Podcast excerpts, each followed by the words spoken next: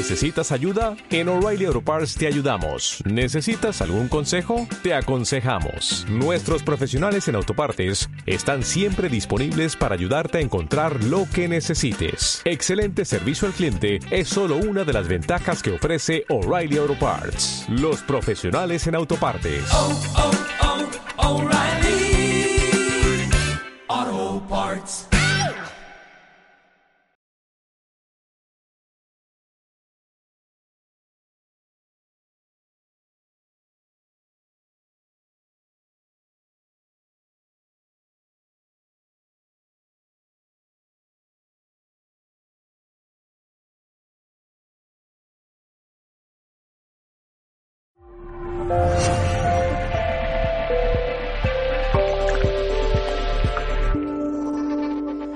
Amigos, muy bienvenidos a un nuevo directo de Mindalia Televisión. Bienvenidos como siempre en nombre de todo el equipo de Mindalia. Hoy con nosotros está Mike Arián y nos viene a compartir la conferencia titulada Rompiendo mitos perdón, de las terapias alternativas. Estaremos junto a Mike hablando sobre estos temas. Él es terapeuta holístico dedicado al autoconocimiento, acompañamiento espiritual y desarrollo de la conciencia desde un enfoque humanista y transgeneracional. Es maestro de Reiki en diversos estilos de enseñanzas tradicional, facilitador de, en tarot terapéutico, eh, además es angeloterapeuta cuántico certificado por Gris y constelador familiar, canalizador, docente, conferencista e investigador. Todo eso es nuestro invitado de hoy. Aquí en minutos estaré presentando y hablaremos sobre estos métodos en las terapias alternativas. Pero antes quiero recordarles, amigos, que pueden colaborar con Mindalia.com dándole un me gusta a este video, dejando también aquí debajo sus comentarios de energía positiva, compartiendo siempre esta información, suscribiéndose a nuestro canal o haciendo una donación cuando estemos en directo mediante el botón Super Chat que puedes encontrar en el chat o en cualquier momento mediante nuestra cuenta de PayPal que puedes encontrar aquí debajo en la descripción escrita de este video. Y también Recordarte que puedes participar en este programa y hablar con nosotros utilizando el chat que aparece en tu pantalla donde le puedes realizar tus preguntas a nuestro invitado. El funcionamiento del chat es muy sencillo. Debes escribir primero la palabra pregunta en mayúscula, seguido del país del cual nos estás escribiendo y del cual nos estás viendo, seguido finalmente de tu pregunta en cuestión. Así podremos localizar tu pregunta y se la trasladaremos a nuestro invitado Mike Ariana, a quien ya voy a dar paso porque el tema de hoy es súper interesante y estamos todos atentos, queremos saber estos mitos y cuáles no lo son también. Eh, Mike, muy bienvenido a Mindalia Televisión, un placer tenerte aquí como siempre. Muchísimas gracias, Gonzalo. Saludos a todos, a toda la comunidad de países que se conectan en este momento eh, de todo el mundo. Los saludo con muchísimo gusto desde la Ciudad de México. Y pues bueno, pues listos para comenzar ya nuestra conferencia del día de hoy. Excelente, Mike. Estamos aquí, como te decía, atentos y queriendo escuchar y, e informarnos cada vez más. Así que te cedo la palabra y comencemos con la conferencia. Muchas gracias, Gonzalo. Pues bueno, eh, yo feliz, encantado de estar nuevamente aquí participando con ustedes, con la plataforma de Mindalia, ya que pues eh, ha sido un gran foro para poder compartir, para poder eh, compartir conocimiento de valor, para poder empezar a también desarrollarnos en nuestra mente, en nuestra conciencia y poder obtener una velocidad mayor en cuanto a nuestras tomas de conciencia, nuestra responsabilidad de vida. Y fíjense que a raíz de esto, pues bueno, em, el tema de las terapias alternativas, sin duda, pues es algo que en Mindalia abunda, ¿no? Es algo que existe muchísimo en, esta plataforma y probablemente también en algunas otras, donde estemos siempre en ese contacto de ver cuál me conviene tomar, qué es lo que necesito hacer para entonces yo sanarme o para tomar esta conciencia que me está haciendo falta. Pero para ello yo quisiera comentar con una frase que de hecho viene eh, de Edward Bach, que es el, médico, bacteriólogo y, e inventor de las, bueno, descubridor, mejor dicho, de las, eh, de la terapia floral, de las flores de Bach, y esta frase es, la salud depende de estar en armonía con nuestras almas. Fíjense, qué bonita frase. La salud depende de estar en armonía con nuestras almas. Y estoy seguro de que siempre que hablamos de estas eh, ramas del trabajo de la salud, de las terapias alternativas o complementarias, sabemos que hablamos eh, de tratamientos que no son convencionales eh, a, los médicos o psicológicos de los cuales, pues bueno, estamos certificados o, o de lo cual socialmente se habla dado por entendido, ¿no? Sin embargo, bueno, nosotros participamos entendiendo por salud todas las ramas del bienestar humano, no solamente la parte física, emocional o mental, sino también la espiritual. Y es que de aquí parte el concepto de las terapias alternativas. Seguramente tú has escuchado, bueno, que me conviene más y a lo mejor ir a una sesión de Reiki o una constelación familiar o una angeloterapia, ya que al final del día, pues somos un todo, somos un todo con distintas eh, facetas de nuestra experiencia humana y estas se traducen en diferentes ámbitos, ¿no? Eh, algo que me gustaría también compartir y aclarar es que muchas veces cuando pensamos eh, que son terapias que nos ayudan a conectar nuestra parte espiritual, no se refiere necesariamente a la parte de religión o la parte de algún credo, sino más bien del sentido de trascendencia que le queremos dar a nuestra vida. Llamamos eh, conflicto o enfermedad a todo aquello que nos damos cuenta que no hemos sabido gestionar. Y estoy segurísimo que si tú estás aquí en este momento de la entrevista es porque algo te ha resonado, algo te ha hecho sentido, algo que dices, bueno, ¿por qué yo he estado yendo constantemente a hacerme una terapia de teta healing o de barras de access y no logro avanzar?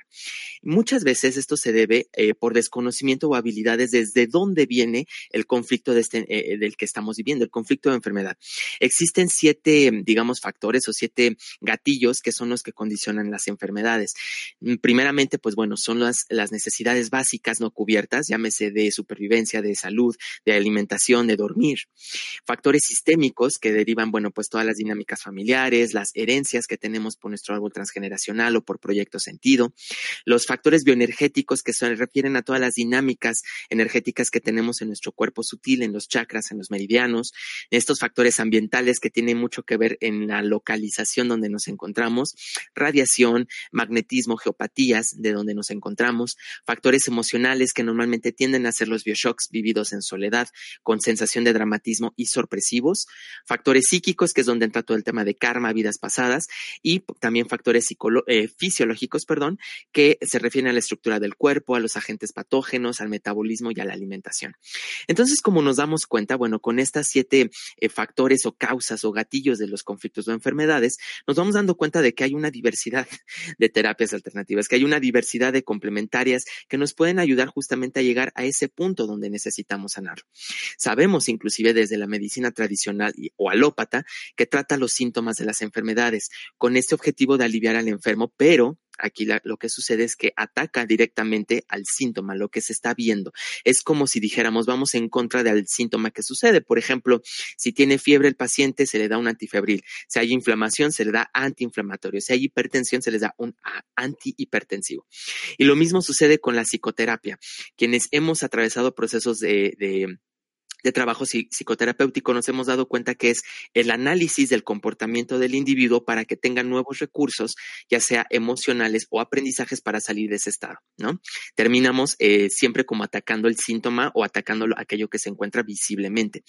Pero ¿qué pasa cuando los tratamientos convencionales, cuando todo esto se queda corto, cuando pasamos por diferentes médicos, mm, acudimos con distintas miradas psicológicas y nos damos cuenta que el problema ahí sigue, ¿no? Tuve el caso, por ejemplo, de una colega psicóloga, ella, que empezó a trabajar con una chica que tenía como una especie de jalón hacia la muerte. ¿A qué me refiero? Que siempre tenía contacto con, con personas que fallecían al poco tiempo, sus novios fallecían, eh, tenía un arraigo muy fuerte, un duelo no trabajado con respecto al, al fallecimiento de papá y ella solía accidentarse, ¿no?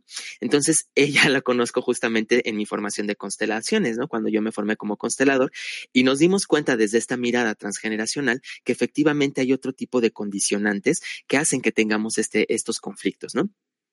Y esto te lo pongo, eh, te lo comparto al calce porque es donde nos damos cuenta que quizás muchas veces estos tratamientos convencionales se quedan cortos y es donde necesitamos terminar de integrar esta mirada que nos ha dado, pues por herencia ya toda la línea de la metafísica, la energía, la teosofía, que somos seres universales, ¿no?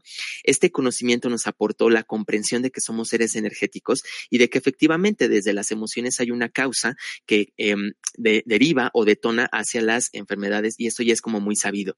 Sin embargo, desde ahora, Ahora que comprendemos esta mirada del desdoblamiento del tiempo y los aportes del pensamiento lógico, sabemos que no solamente es una causa energética lo que pudiera estar condicionando nuestra enfermedad o nuestro conflicto, sino que hay un propósito detrás. Hay un propósito y un sentido que tenemos que comprender y esto, como toda ley, pues nos guste o no nos guste, está presente. De esta manera es donde actúan las terapias alternativas, holísticas o complementarias que, como te comento, pues bueno, vienen a integrar este ser eh, complementario de esta manera en que nosotros nos miramos desde la parte física, mecánica, orgánica, emocional, mental y por supuesto la parte espiritual. Y aquí es donde me gusta mucho eh, aportar pues todo, toda la mirada que han tenido pues la, la, ciencia ya en los últimos años, por ejemplo, los aportes del doctor Hammer, de Salomon Seyam, del doctor Bruce Lipton, que ellos nos hablan justamente de toda esta parte espiritual, cómo se ha ido integrando justo a la comprensión médica, a la comprensión de la ciencia, donde nos damos cuenta que efectivamente hay mayores realidades trascendentes más allá de nosotros, ¿no? Como dice mi, maestro espiritual, realidades extrafísicas. Entonces nos damos cuenta que pues efectivamente hay muchas terapias alternativas, hay muchas maneras de abordar un conflicto y tienen muchas maneras y, y, muchos frentes de hacerse, tanto como la diversidad de personas que somos. Es decir, no todas te van a funcionar de la misma manera. Yo creo que eso sería como el mito voy a empezar con los mitos, pero ese sería como el número cero, ¿no? Antes de comenzar con el primero, no todas funcionan de igual manera para todas las personas, de, debido obviamente pues a la diversidad de origen de los conflictos y por supuesto pues también al, al, estado emocional y de percepción de la persona, ¿no? Obviamente pues todas las terapias van a tener un contexto histórico y cultural y pues bueno, pueden servir para diferentes campos. Por ejemplo, hay algunas terapias físicas que seguramente has escuchado como el masaje terapéutico, la reflexología, la quiropráctica, la fisioterapia, la acupuntura, que también pueden ayudar a un aspecto emocional, pero se enfocan en lo físico. Las terapias emocionales, que también pueden ayudar a lo físico o a lo mental, pero que se enfocan primordialmente al trabajo de nuestra energía. Eh, en movimiento, en el tema de emociones. Por ejemplo, eh, técnicas de FT, de programación neurolingüística, regresiones, constelaciones, biodescodificación, terapias mentales, por ejemplo, la hipnosis clínica, las terapias cuánticas, la eh, teta healing, barras de access, o terapias energéticas como el famosísimo Reiki, la curación pránica, el Qigong, hemoterapia y los diversos estilos de meditación. Entonces, como podrás ver, bueno, los abanicos existen, pero mi intención de compartirte esta conferencia es para que te des cuenta de que dentro de este abanico tú tienes que resonar con el que mejor te haga sentido. Y obviamente, pues tratando de indagar cuál es el origen eh, de ese conflicto o esa emoción que estás viviendo que está como anclada, ¿no? Entonces, desde esta parte de las terapias alternativas, me gusta compartirles esto. Es como si no solamente atacáramos el síntoma, como se hace desde la, desde la manera convencional, sino buscar ese caldo de cultivo que propicia justamente el conflicto para no cultivarlo más. Entonces, para acercarnos con alguien de confianza es necesario desmitificar, empezar a romper esos mitos de las terapias alternativas eh, para ver qué es lo que sí hacemos y lo que no hacemos, del alcance que sí se tiene y del que no se tiene. ¿No? El primer mito que es pensar que por tratarse de algo holístico, de por tratarse de algo que sea comple complementario, que trate de abarcar todo el ser, eh, significa que debas de dejar de lado cualquier otra faceta de salud. Es decir, que por estar tratándote a lo mejor con alguna terapia complementaria o alternativa, dejes de estar con el médico. Eso no lo debes de hacer nunca, de estar ni con el médico ni, ni con el psicólogo, porque como te comento, estamos trabajando desde diferentes facetas, ¿no? Simplemente es tratar de no perder de vista ningún patrón Además de que algo que me gusta decirles también es que todos tenemos el derecho de ser tratados como personas completas y no como fragmentos de personas. Entonces, el hecho de que tú te trabajes con alguna terapia energética o alguna terapia emocional no significa que tengas que dejar de lado lo tradicional, lo que ya has venido haciendo. ¿Sale? Este sería como nuestro primer mito. El segundo, segundo mito de las terapias alternativas es que curan enfermedades. Y aquí seguramente van a empezar a derrumbarse las estructuras porque muchas veces acudimos por este recurso de donde no encontramos ya con el, el, el, tratamiento tradicional o porque he pasado por distintos médicos, brujos y chamanes y me doy cuenta de que mi problema no se va. Entonces, el segundo mito que yo te pido que entonces te permitas eh, destruir esas estructuras mentales es que vamos a curar enfermedades. Las terapias no curan enfermedades, sanan personas es muy distinto. Suena parecido, pero no es igual. Sanan personas. Por ello, buscamos a través del trabajo terapéutico, a través de la técnica, del recurso que se esté utilizando, que el paciente tome conciencia de sí mismo y se haga responsable de su propia sanación. Entonces, no es lo mismo curar enfermedades que sanar personas. Tercer mito, por muy ritualista que pueda ser la técnica, porque ciertamente, por ejemplo, el Reiki, que yo comencé con mi formación a través del Reiki, que conozco distintas eh, escuelas o formaciones de Reiki, te darás cuenta que algunas son como muy ritualistas, ¿no? De que siempre tienes que empezar por una parte del cuerpo, a lo mejor eh, utilizar símbolos o utilizar, utilizar otros recursos. Sin embargo, por muy ritualista que sea el tipo de tratamiento de terapia, nunca va a ser un remedio mágico. Ese es el tercer mito. Nunca te va a curar mágicamente o de una manera mística.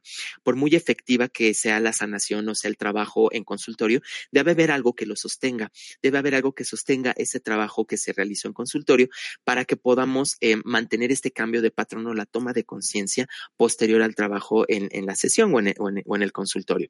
Aquí es donde me gusta mucho platicar acerca del tema de los hábitos, porque los hábitos, las acciones que hacemos a lo largo de todos los días que ejecutamos van creando nuestra realidad.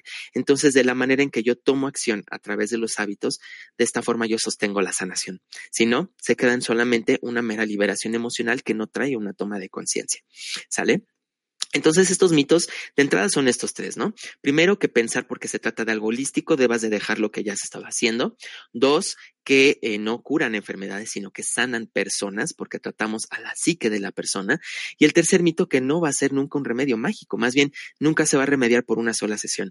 Algo que he compartido también en otras conferencias aquí con ustedes, con Mindalia, con esta hermosa comunidad, es de que no esperemos que por una sesión, una constelación, una sesión de barras, eh, se quiten 30, 40 años de malos hábitos o estemos sanando 40, 50 kilos de sobrepeso. Nunca va a pasar eso por una, por una pastilla mágica. Estaríamos llevando nuestro pensamiento del tratamiento eh, integral de la persona a una situación mágica.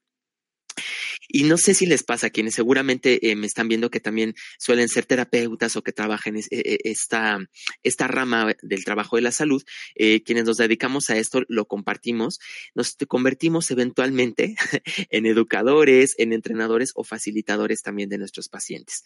¿Por qué? Porque esto nos lleva a la toma de, de responsabilidad perdón, del paciente sobre su proceso. Y es aquí donde entra muchas veces el conflicto con algunas de las técnicas y sobre todo de aquellas que te las prometen como mágicas. ¿Por qué? ¿Qué es lo que pasa? Tratamos de integrar y de buscar que esta persona siempre tenga una toma de conciencia, deslindando la curación o la sanación a factores externos, llámese Dios, llámese ángeles, santos, maestros, daños, cuarzos, alaciones. Es decir, cuando nosotros somos conscientes de nuestra propia sanación y tomamos las riendas de esta conciencia, entonces es cuando verdaderamente llegamos a la sanación. La técnica, la terapia, el estilo de trabajo va a ser solamente el medio. Por ello, quiero compartirte desde mi experiencia personal y en el consultorio también, cómo saber para ti que tú estás viendo este video, si te encuentras en Venezuela, te encuentras en Argentina, te encuentras en España, estás en Perú o en México, inclusive si eres compatriota, cómo saber si la terapéutica, la que me está llamando la atención o aquella que me recomendaron es conveniente para mí. Y esto viene a ser como una especie de guía para ti como paciente o como terapeuta si te quieres tratar con otra persona, pues cómo saber si realmente eh, va a tener un efecto en tu vida. Y aquí te quiero compartir estos puntos.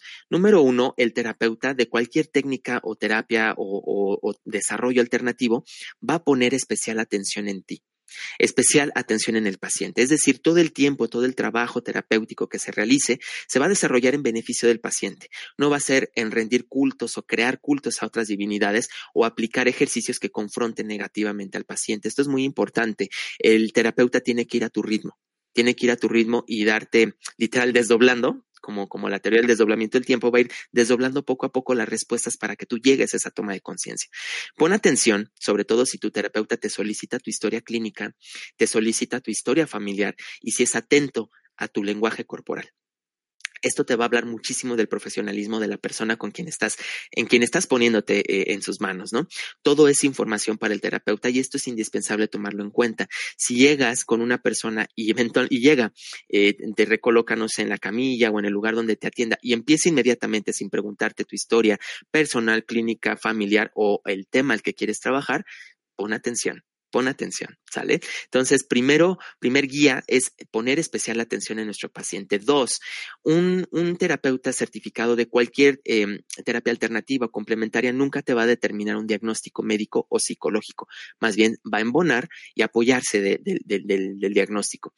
Si acudes a cualquier tipo de, terapeuta y este te empieza a tratar o a diagnosticarte sin antes haber tenido esa entrevista contigo, considera efectivamente acercarte a otro especialista.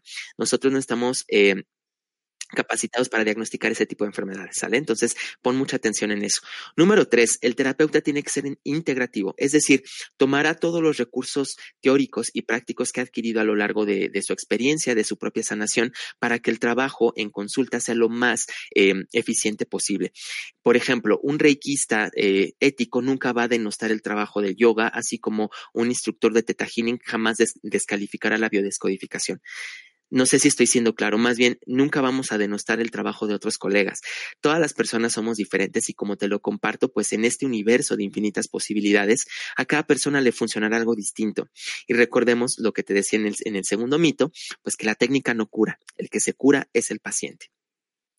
Tercer eh, guía o cuarta guía, creo que es la cuarta, para que puedas tú acercarte a algún terapeuta de confianza, esta persona te va a, dar a conocer sus alcances y sus límites. Una terapia bien focalizada sabe hasta qué punto de, puede o debe de llegar para tratar un conflicto. En una parte donde su terreno ya sea de desconocimiento, te va a canalizar con otra persona, te va a guiar con un especialista o recomendarte hacia dónde puedes continuar con ese proceso. Pon mucha atención porque quien te diga que su técnica sirve para todo, cuestiónalo. Todas las técnicas, los trabajos y las miradas terapéuticas alternativas tienen diferentes enfoques y puede que te ayuden a armonizar muchos aspectos de tu vida, pero quien te diga que sirve para todo, mm, tómalo por seguro de que debe ser alguien que no está lo suficientemente preparado. Cuestiónalo, cuestiónalo, no hay remedios mágicos en esto.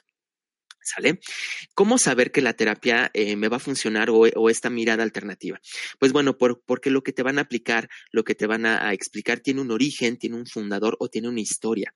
Se refiere e, este aspecto a que hay hechos, investigaciones y prácticas que ratifican que el trabajo en consultorio es funcional y que tiene un fundamento. Por eso siempre es muy importante averiguar antes, te metas a San Google y encuentres todos los testimonios de las personas que han estado a lo mejor dentro de una terapia de biodescodificación, de bioneuroemoción, que han una constelación familiar, que han eh, estudiado los diferentes aspectos, por ejemplo, de las angeloterapias, porque hasta en eso hay diferentes miradas, hay diferentes voceros, y consultar obviamente pues las credenciales del terapeuta al que acudas. Siempre pregunta, siempre investiga también te va a ayudar muchísimo que te des cuenta si el terapeuta te implica en, su, en tu proceso de sanación. Es decir, cualquier disciplina terapéutica sabe implicar acercar y motivar al paciente para que tenga éxito en su sanación. Dejar de lado al paciente y poner todo el poder en el cuarzo, en el péndulo, en las barras o en el ángel o en, donde te estés conectando es restarle responsabilidad al paciente. Esto es, esto es básico y es de vital importancia. La, responsabilidad recae 100% en el paciente y el terapeuta es el guía. No es el que te va a resolver, es el guía para ayudarte a conectar contigo mismo. Y esto me lleva justamente al siguiente punto. El terapeuta hace que el paciente conecte con algo de sí. Y yo me atrevería a decir que este es como que el punto básico, ¿no?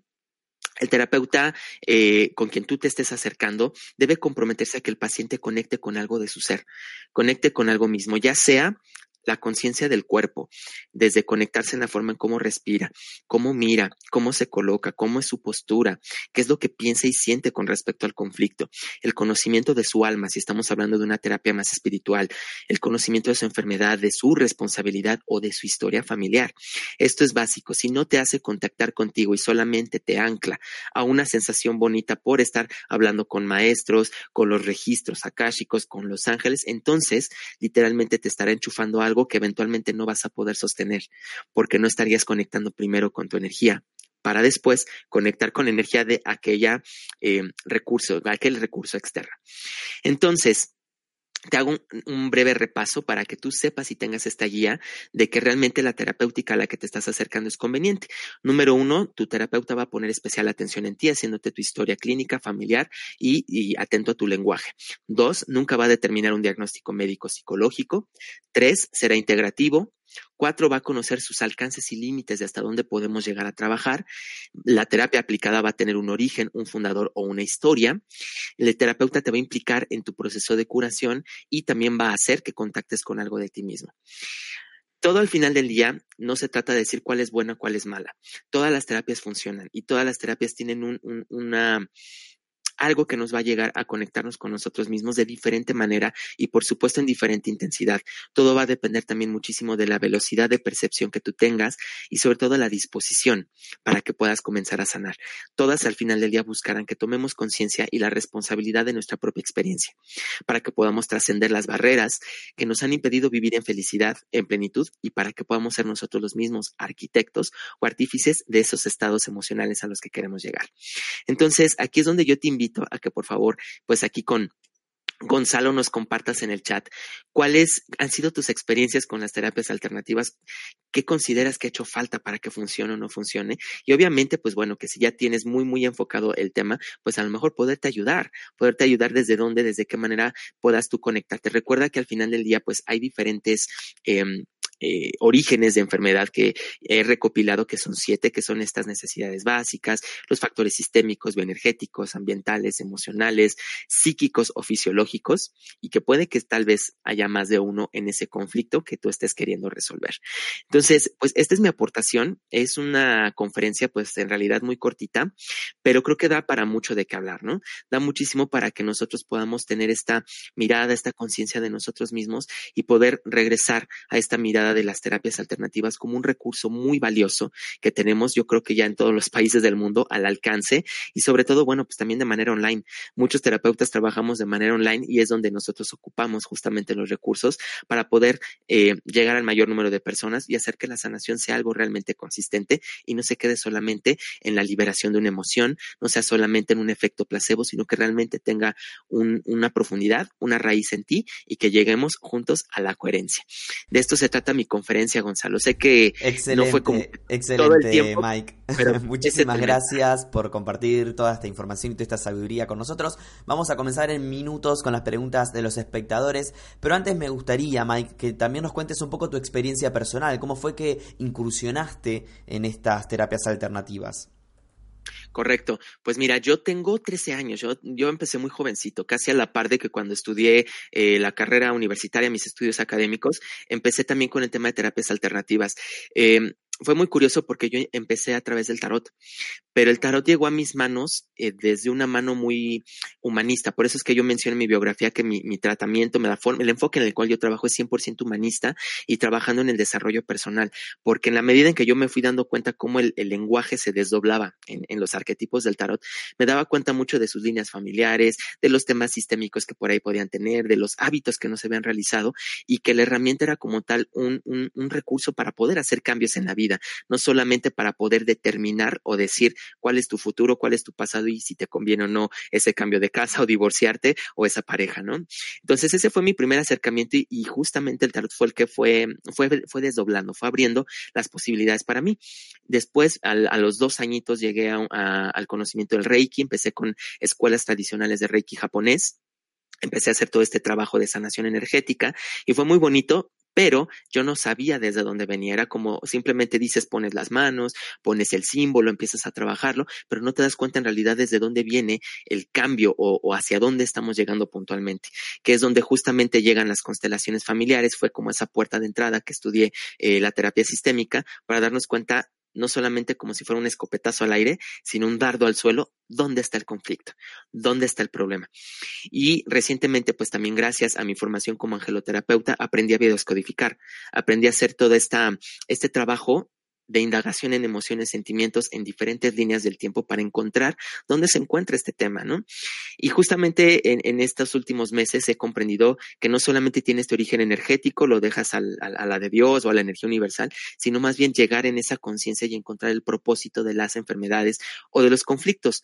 Curiosamente, en mi experiencia terapéutica casi no he tenido temas de, enfermedad física, casi siempre son temas de desarrollo emocional o espiritual o de conexión de cambio de patrones, temas de abundancia, temas de separación o de, o de conexión con las parejas, por ejemplo, eh, dinámicas de sistémica familiar, sanar la relación con los padres.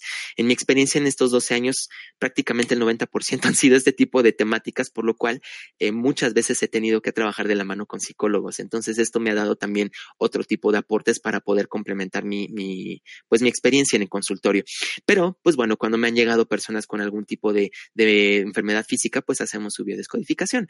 Entonces, por ello es que me gusta mucho compartir estos temas y específicamente este de, de los mitos y realidades de las terapias alternativas, porque, híjole, cada vez nos encontramos con remedios más mágicos o remedios que te quieren solucionar todo y la realidad es que tenemos que hacer una introspección bien profunda, bien profunda y sobre todo muy ética para que podamos llegar juntos a la coherencia y juntos hacia la sanación. Desde ahí es donde yo comencé, este, Gonzalo. Tengo, tengo 13 años dedicándome a esto. Excelente, Mike. Muchísimas gracias. Eh, importante saber un poco ¿no? De, tu experiencia también para entender toda esta información que, que, nos trajiste. Vamos a comenzar entonces, como decía, con estas preguntas. Pero antes, amigos, quiero que juntos disfrutemos de este video que Mindalia Viajes preparó para todos nosotros. Mindalia Viajes te lleva en julio de 2020 a vivir una experiencia inolvidable a Avalon y a los círculos de las cosechas. Junto a Ananda Sananda y Alfredo Alcázar, disfruta el viaje de tu vida. Recorre lugares sagrados, descubre la magia y energía de una isla repleta de historias legendarias.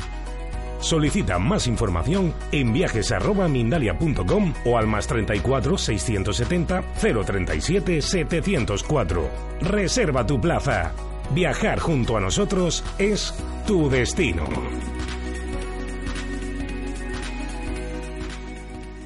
Muy bien amigos, así pasaba la información de uno de los próximos viajes junto a Mindalia Viajes. Vamos a comenzar Mike con estas preguntas eh, y lo primero que nos gustaría saber es la relación que hay entre estas terapias alternativas y los niños, cómo se puede complementar.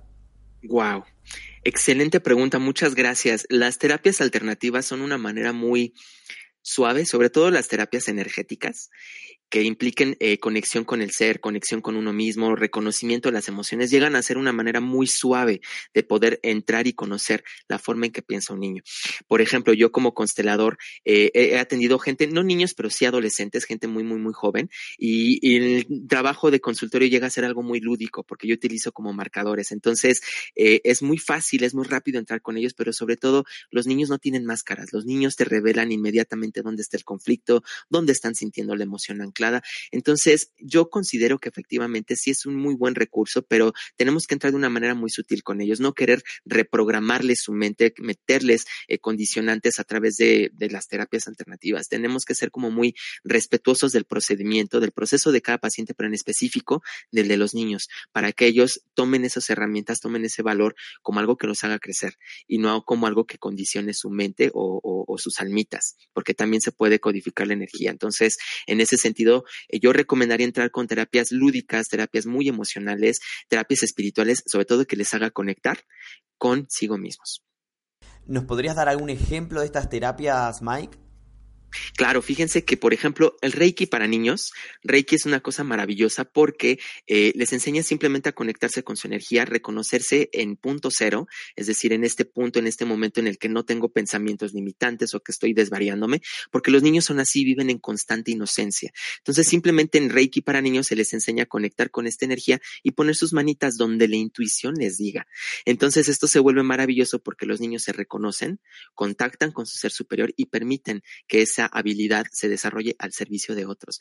Por ejemplo, ¿no? En el caso de Reiki para niños, no, no hay símbolos, no hay iniciaciones, no hay nada que ritualice la técnica, porque eso es lo que necesitamos nosotros como adultos. Necesitamos nuevos patrones que rompan y condicionen eh, de diferente manera lo que ya veníamos pensando. Con ellos no se necesita, con ellos no se necesita porque están completamente conectados y anclados con la energía de la madre tierra y con la energía del universo. Entonces, pues con ellos es mucho más útil meditación, por ejemplo, meditación con niños que sean meditaciones muy, muy cortas, porque también obviamente ellos ya están buscando qué es lo que sigue. Reciben información y next, lo que sigue y next. Entonces, no les puedes tener horas meditando, ni siquiera 20 minutos. Ellos se van a prestar al tiempo que ellos necesiten. Por ejemplo, caso Reiki niños, caso de meditación con niños. Y si hay algún tema por ahí de conflicto emocional, personalmente, pues yo lo que hago eh, dentro de las constelaciones o en la angeloterapia, hago regresiones muy sencillas donde ellos me, me lleven. Obviamente hay un protocolo de sesión, pero ellos ellos me van llevando. Ahí sí yo no, yo no meto las manos, ellos me dicen, me acordé de cuando tenía cinco añitos y fíjate que esto fue lo que pasó. Entonces ya empiezo a descodificar qué es lo que sucede y le digo, exprésalo. Inmediatamente le cambia el rostro al niño. Entonces, esto ayuda muchísimo, permitirnos también eh, ir al proceso, al nivel de los niños y te puede sorprender, te puede sorprender de lo mucho que ellos pueden crecer, desarrollarse y sanar, sobre todo, no solamente como ellos, sino como reflejo de sus papás.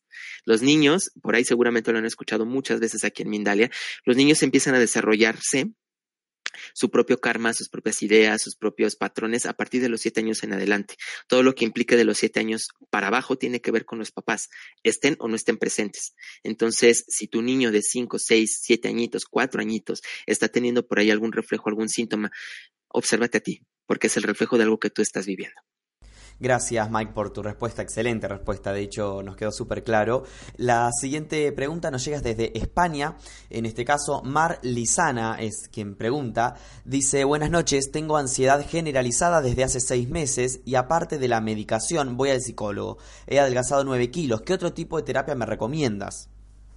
Ok, en tu caso de ansiedad, la, ansiedad se refiere desde la biodescodificación justamente a, la necesidad de querer controlar el futuro, de querer estar como que en ansia, justamente, de querer controlar los eventos del futuro y no conectar con el presente. A ti te conviene, eh, te convendría empezar a trabajar con terapias que refieran a la meditación, pero más no la meditación de visualizar.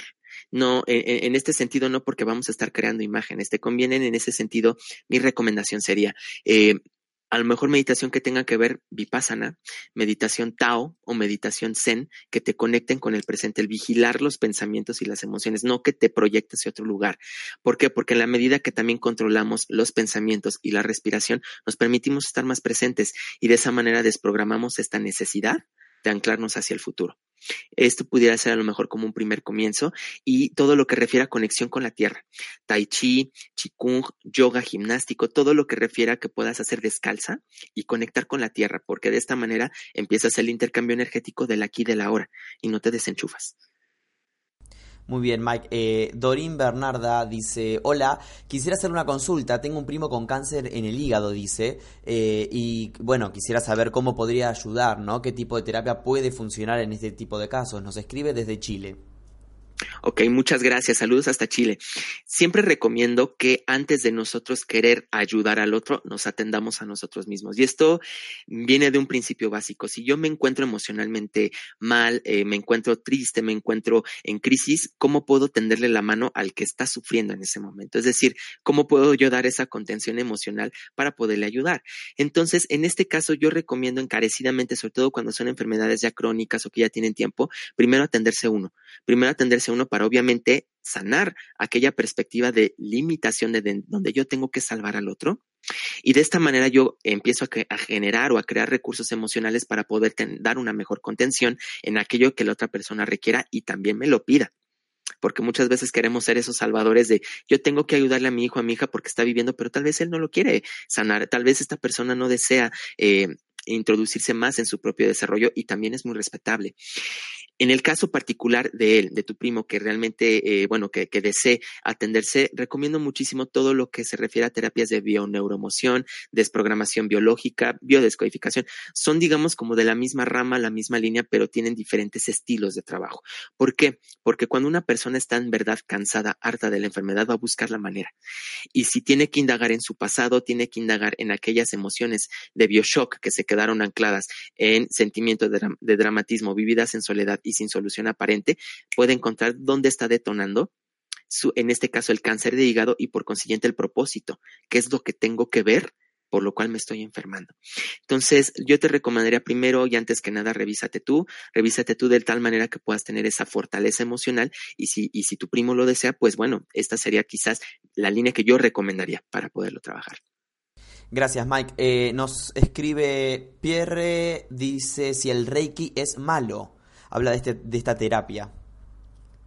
Muchas gracias por compartirlo y, te agradezco mucho tu pregunta porque yo atravesé mucho también este conflicto, ¿no?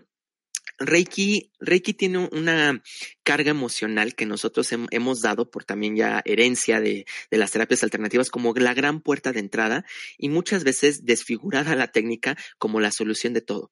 Si nos vamos lo que les decía, eh, fundador, orígenes, historia, evolución, nos vamos a dar cuenta que Reiki, te lo digo porque yo he estudiado como cuatro sistemas de Reiki y aparte me formé en curación pránica. Eh, curación pránica lo aprendí de manera autodidacta y me doy cuenta que tiene muchas similitudes, pero el problema con Reiki es de que originalmente se enseñó como disciplina de vida. El maestro Mikao Usui no era eh, sacerdote, no era ni médico, ni no, él era samurái, era un samurái, era un guardia de seguridad de alguien muy importante en Japón. Y él, obviamente, dentro de este código de honorabilidad, lo que él tuvo que desarrollar fueron eh, conductas que le permitieran mantenerse presente. Ya después él integró la espiritualidad y la, meditación en el Monte Kurama y todo esto, pero no viene una línea como mística, viene una línea más bien de desarrollo personal, los famosos cinco principios del Reiki.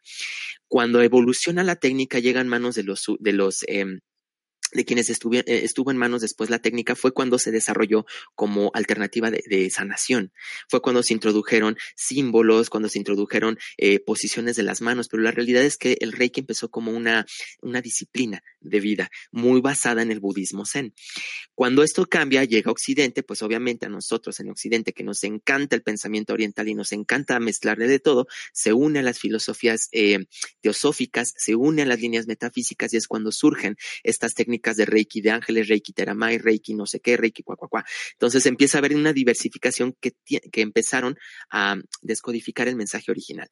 Respondiendo a tu pregunta específica, yo creo que el Reiki no es malo, simplemente observa mucho cómo son tus movimientos, tus resultados a partir de la terapia de sanación con Reiki y pues pide obviamente credenciales a tu terapeuta. Eh, date cuenta que el Reiki lo que va a hacer es conectarte con el presente. Los cinco principios, el famoso solo por hoy, tiene que ver con los principios de anclarme en el presente.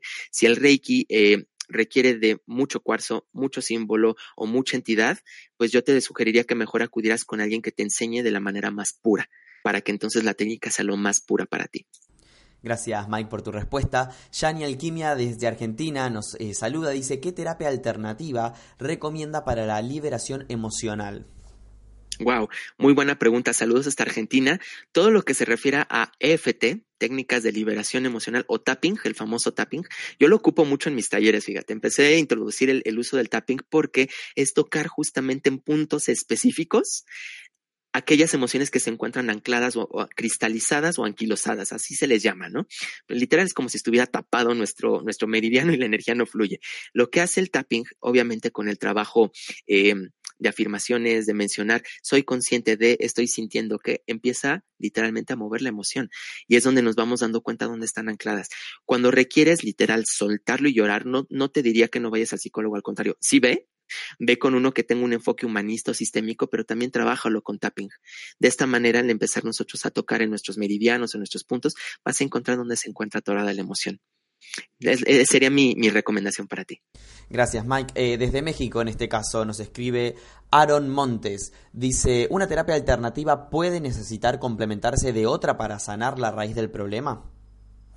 Por supuesto, y fue lo que a mí me pasó. Te comparto mi experiencia. Yo, cuando empecé desde el tarot, mirada terapéutica y Reiki, yo decía, claro, pues la energía universal va a actuar en ti, vas a requerir con pendulito. Yo le medía cinco o seis sesiones, pero pues yo dejaba ahora sí que de acuerdo a la enseñanza, que, que, fluyera la energía eh, y la persona hiciera los cambios. Fue cuando llegó a, a, mis manos la terapia cuántica, el conocimiento de biodescodificación, la lógica global convergente, porque esto me ayudó a entender en qué niveles se encuentran eh, los conflictos, desde dónde vienen. Y ahí es donde yo encontré justo que muchos de los conflictos tienen un origen transgeneracional.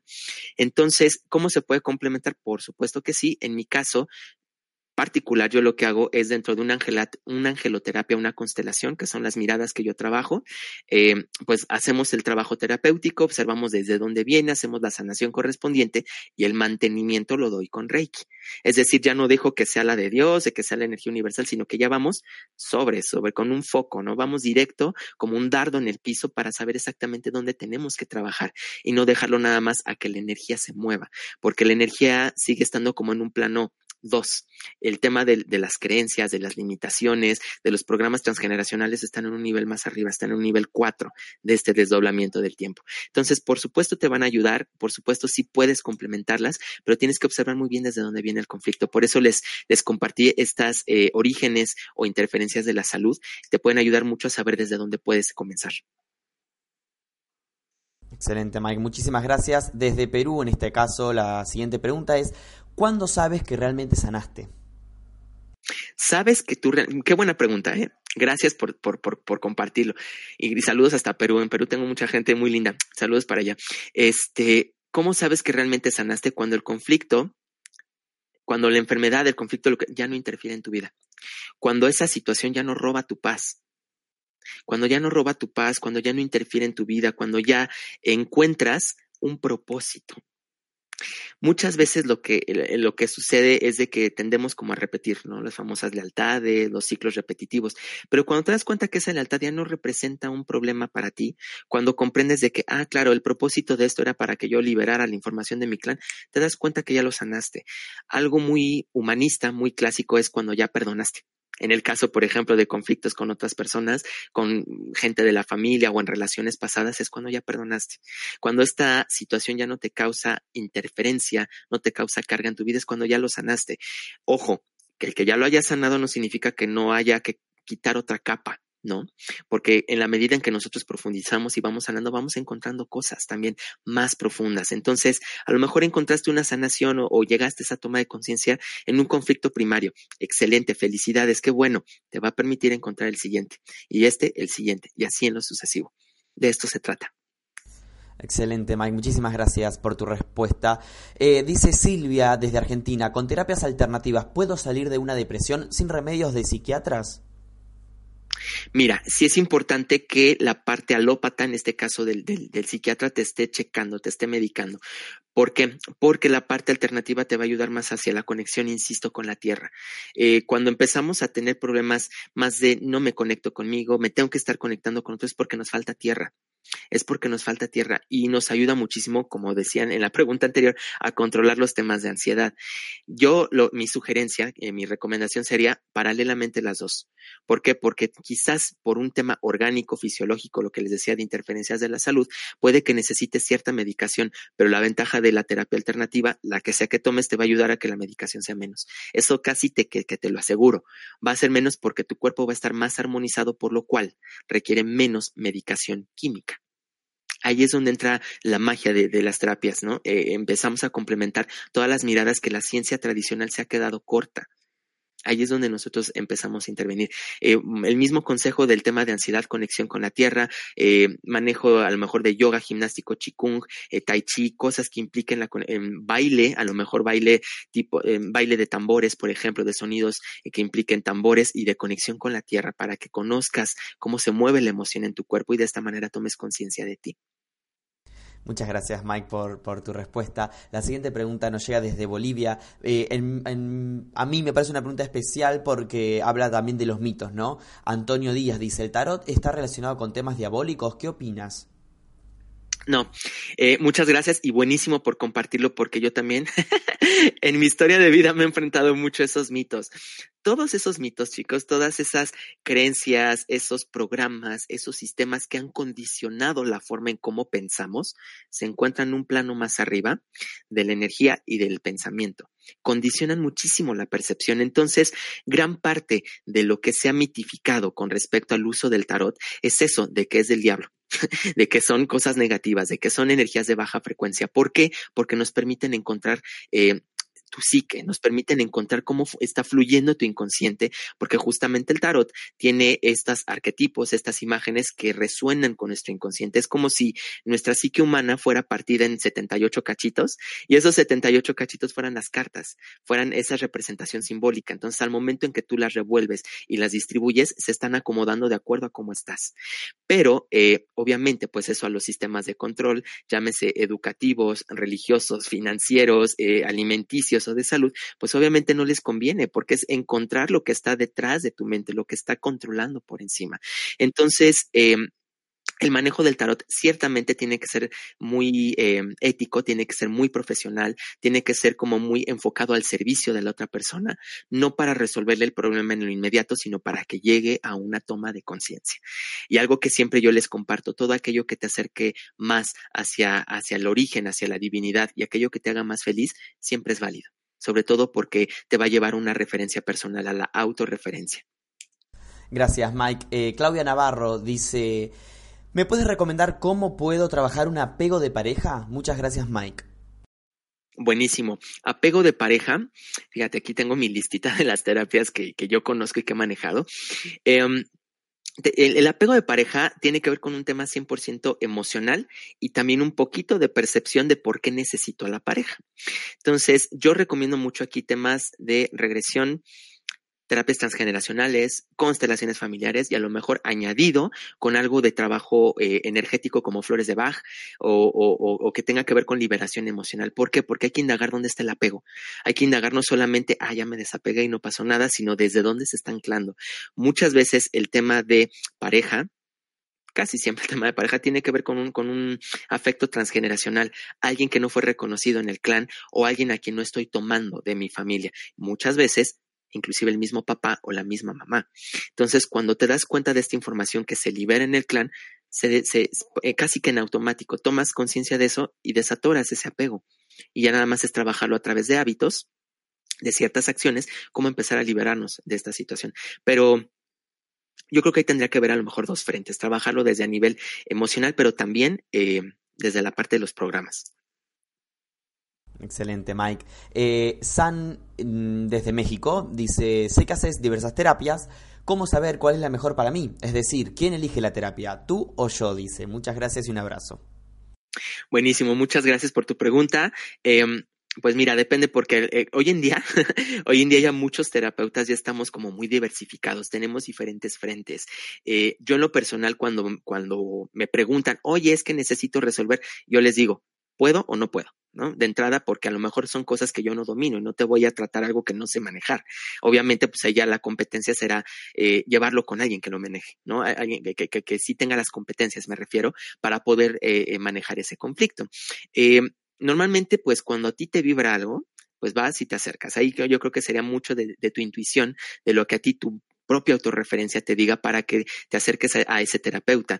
Y si es alguien que maneja mucha, eh, digamos, diferentes estilos, diferentes técnicas, diferentes miradas, eh, lo ético será que el terapeuta te diga, te conviene trabajarlo de esta manera. Puedo ofrecerte esta herramienta y trabajarlo de esta otra para que lleguemos juntos a la coherencia porque él ya tiene el camino.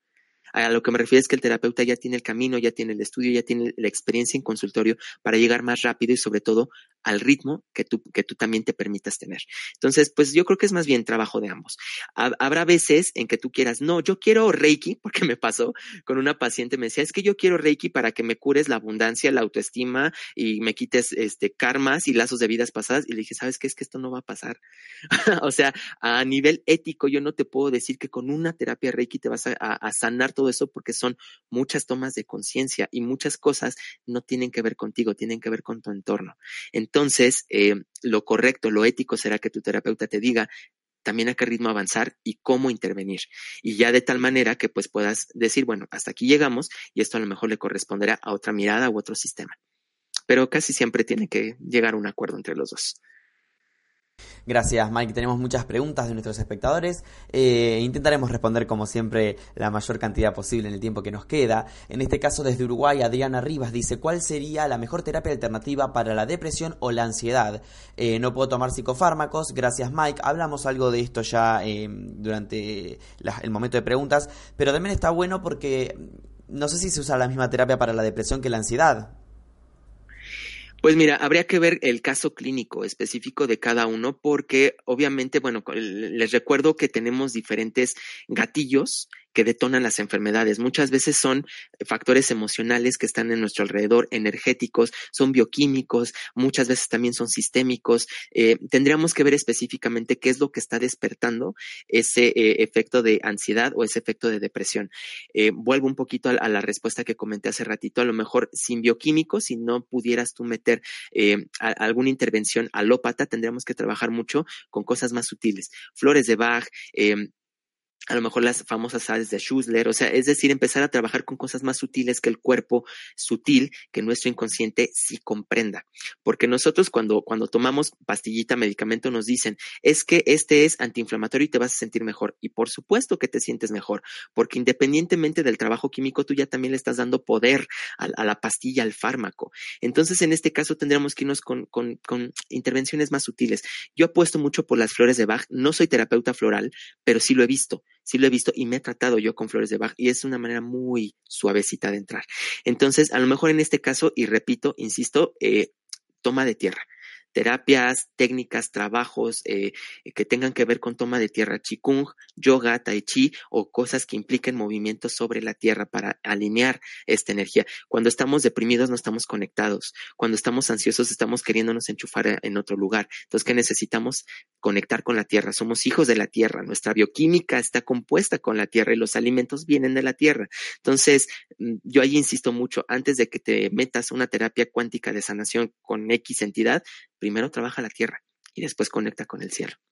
Muchas gracias, Mike. Otra de las preguntas que hacen nuestros espectadores es sobre esta duda de si es mejor la terapia presencial o la terapia online. Por ejemplo, María Elena Vázquez desde Estados Unidos o Victoria Castillo también desde Inglaterra hacen este, este tipo de, preguntas. No exactamente hacen una pregunta un poco más amplia, pero quiero poder responder a mayor cantidad de personas.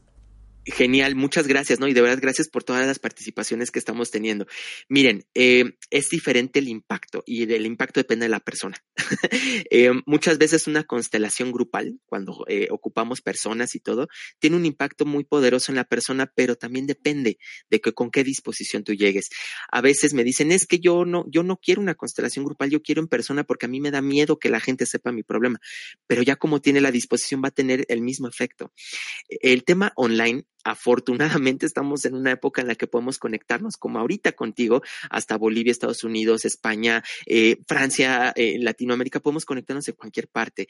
Yo apelo más a entender que la tecnología es un aliado, no un enemigo para poder nosotros hacer esta comprensión. Una terapia bien llevada de la que sea del estilo, que sea inclusive energética, donde nada más estás mandando energía, eh, funciona de igual manera, no importa que haya una pantalla de por medio. Insisto, depende mucho de la disposición del paciente y por supuesto las habilidades que pueda tener también tu terapeuta. Yo personalmente doy angeloterapias eh, a nivel online y presencial, pero hay gente específicamente que me dice presencial, presencial, está bien, pues te recibo en consultorio, pero cuando no se puede, tiene el mismo efecto. Te digo, depende mucho de tu disposición. Excelente, Mike. Y así llegamos a la última pregunta de nuestros espectadores. Tenemos poco tiempo. Anita, desde Madrid, dice: Entre las terapias alternativas, ¿cuál es la mejor para tratar un duelo? Dice que no sean los grupos de duelo. Aclara. Muchas gracias. Ok, eh, buenísimo, porque eh, pues no necesariamente el duelo se trabaja en grupos. Eh, hoy en día la tanatología, fíjense, a mí me encanta todo este trabajo porque la tanatología empezó también desde una mirada muy humanista de la psicología, muy hacia lo transpersonal, y poco a poco se ha ido encontrando lugar dentro de la psicología y empezó como alternativa. Fíjense qué interesante, empezó como, como una mirada más alternativa, más complementaria y empezó a encontrar un lugar dentro de la psicología. Yo apostaría más que trabajaras el tema de duelo tanatológico eh, en, en, privado, no en grupos, que lo trabajaras en privado, sobre todo si es algo que te causa muchísimo, muchísima carga. Y en el caso del duelo, sí a lo mejor haría algo energético, a lo mejor un, una despedida energética, un corte de lazos o algo que también mentalmente implique que estás dejando la energía de esa separación en un lugar mejor. Eso lo hacemos muchísimo también en angeloterapia Mike, muchísimas gracias. Hemos llegado al final de las preguntas, no tenemos más tiempo. Ha sido un placer tenerte aquí hoy en Mindalia Televisión, que compartas toda esta información con nosotros. También te agradecen los espectadores en el chat. Y antes de despedirnos, te quiero dar nuevamente la palabra para que nos hagas llegar tus comentarios finales y también te puedas despedir de, de nosotros. Híjole, pues yo siempre contento de compartir. A mí me encanta estar aquí en este foro. Muchas gracias, Mindalia. Eh, no es la primera vez, afortunadamente, y gracias también eh, a, la gente de Mindalia que pues me ha permitido estar más de una vez aquí con ustedes. Tengo eh, tres conferencias más aquí que pueden consultar en este foro. pues les mando todo mi amor, mi cariño. Muchísimas gracias por compartir, por permitirme compartirte un poquito de este conocimiento. que llegue la mejor solución para ti. Te lo deseo de corazón, la mejor solución, la mejor percepción, el mejor propósito para ti, para que juntos podamos llegar a la coherencia y a la sanación. Muchas gracias. Muchísimas gracias a ti, Mike. Ha sido un placer y hacemos extensivo este agradecimiento a todas las personas que están del otro lado y han participado desde tantos numerosos países de nuestro planeta como Colombia, México, Argentina, Perú, Estados Unidos, Chile, España, Bolivia, Uruguay, Ecuador, seguro algún país más que nos ha quedado en el camino. Agradecerles y recordarles que pueden colaborar con Mindalia.com dándole un me gusta a este video, dejando aquí debajo sus comentarios de energía positiva, compartiendo esta información, suscribiéndose a nuestro canal o haciendo una donación cuando estemos en directo o en cualquier momento mediante nuestra cuenta de PayPal que puedes encontrar aquí debajo en la descripción escrita de este video. De esta forma estás haciendo que esta valiosa información le llegue a muchas más personas en todo el mundo y se fomenten más charlas de este tipo con invitados como el de hoy. Muchísimas gracias amigos por estar ahí, nos encontramos en la próxima emisión de Mindalia en directo.